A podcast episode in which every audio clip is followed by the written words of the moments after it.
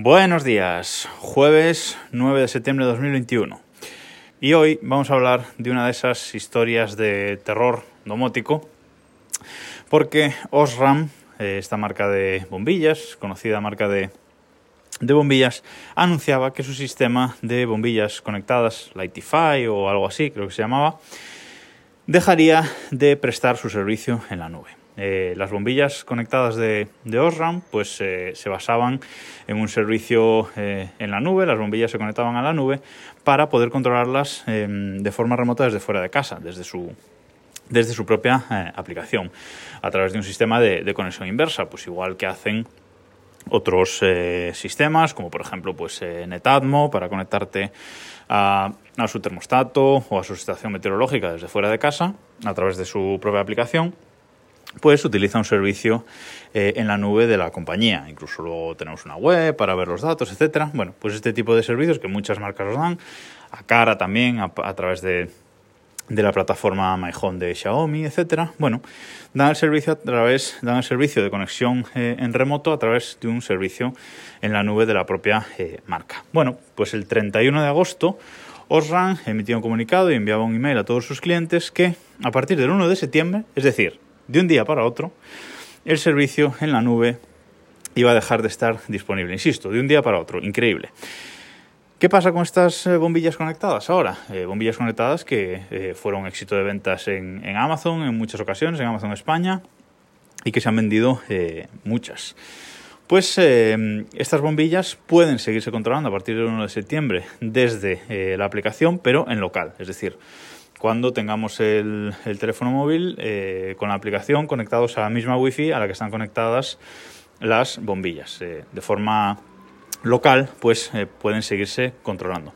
Eso sí, en el comunicado del 31 de agosto, la marca decía que para que esto sea así, para que las bombillas sigan funcionando en, en local, pues que había que actualizar la aplicación a la última versión y sobre todo, eh, estas bombillas, muchas de estas bombillas, algunas son Wi-Fi, pero otras, la mayoría son, son Zigbee y llevan un hub, ¿no? Como pueden llevar pues las de Philips, las Philips Hue, famosas, pues llevan un hub eh, a la que se conectan las bombillas mediante Zigbee y a partir de ahí el hub va conectado a, a la Wi-Fi o por Ethernet y es el que se el que se conecta realmente eh, a la red. Bueno, pues en el comunicado ese decían que el hub tenía que ser actualizado a, una de las últimas versiones, unos hubs que ya se actualizaban poquísimo, pues bueno, tenían que ser actualizados a la última versión antes del 1 de septiembre. Insisto, el comunicado es del 31 de agosto.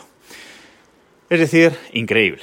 Increíble y una vez más esta noticia me reafirma en mi idea de que eh, el control de los dispositivos domóticos eh, de nuestra casa no se puede basar en servicios externos, no se puede basar en servicios en la nube eh, de las marcas, sino que toda la conexión tiene que ser eh, en local, toda la gestión del eh, equipamiento, toda la gestión de los dispositivos domóticos tiene que ser local de alguna forma y por ejemplo en el caso de, de Osram pues no lo he mirado pero estoy seguro de que hay un plugin para Homebridge para conectar el hub domótico de, de, Osram, este hub que controla las, las bombillas, y a partir de ahí controlarlo a través de HomeKit. Y una vez está en HomeKit, ya a través de la plataforma de Apple, por ejemplo, hablo de la de Apple, pero la de Google, la Alexa, etcétera, seguro que lo podemos, eh, podemos controlar estas bombillas eh, a través mm, de la nube. Insisto una vez más, el control de los dispositivos domóticos debe ser siempre local, no depender de servicios en la nube de eh, las marcas. Que muchas veces es conveniente usarlos o que a lo mejor los datos se nos muestran de una forma que nos gusta más. Correcto, podemos usarlos, eh, cada uno haya él, pero siempre tener la alternativa del control local y a través de un sistema domótico centralizado como eso, Alexa, Google Home o eh, Apple HomeKit como en mi caso. Tened en cuenta esta noticia, un comunicado de un día para otro que deja de estar eh, disponible el servicio en la nube. O sea, lamentable eh, la comunicación de Osram.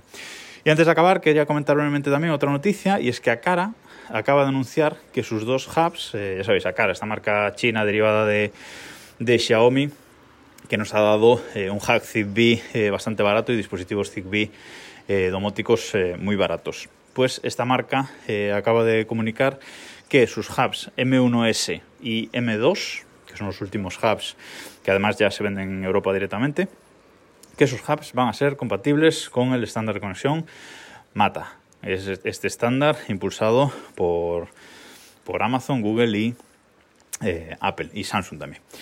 Eh, este estándar que ya os conté que se ha retrasado y que bueno, vamos a tener que esperar al año, al año que viene para tener los primeros dispositivos, pero mm, a cara ya está ahí, a cara ya está preparada, eh, mediante una actualización de firmware de estos dos hubs van a hacerse compatibles y por lo tanto compatibles con MATA también todos los dispositivos eh, domóticos Zigbee que cuelguen de estos hubs domóticos. Una gran noticia, la verdad. Así que una noticia mala y una buena hoy en el jueves domótico.